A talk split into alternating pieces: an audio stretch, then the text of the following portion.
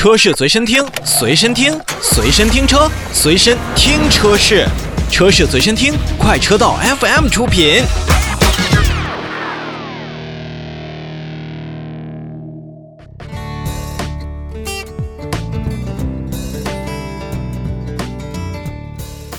全新的超跑，百分之一百的摩德纳生产，百分之一百的意大利制造的意式血统，玛莎拉蒂 MC 二零终于也来到了北京车展。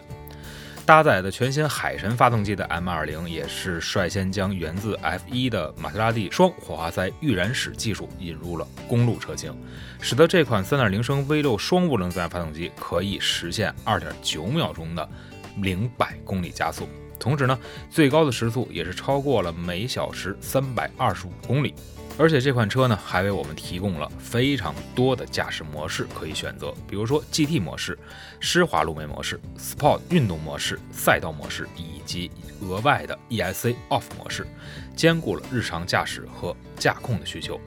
而 MC 二零呢，也是采用了碳纤维的单体壳车身。那同时配备带连续可变阻尼减震器的双叉臂的运动悬挂，也是唯一一款提供豪华音响设备的量产车型。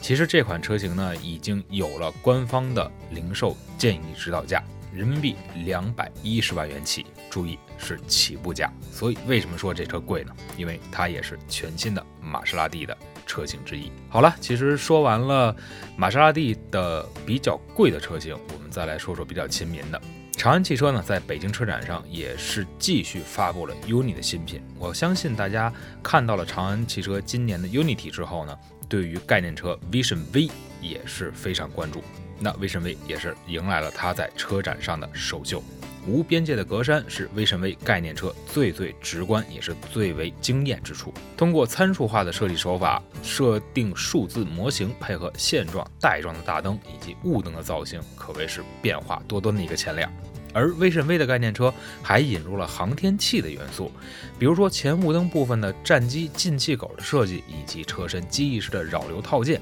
再加上发动机式的雷达、鳍片式的轮毂等等，全身上下都是一副。特别满满的战斗姿态，而威神威概念车的内饰设计和外观一样，充斥着来自未来的气息。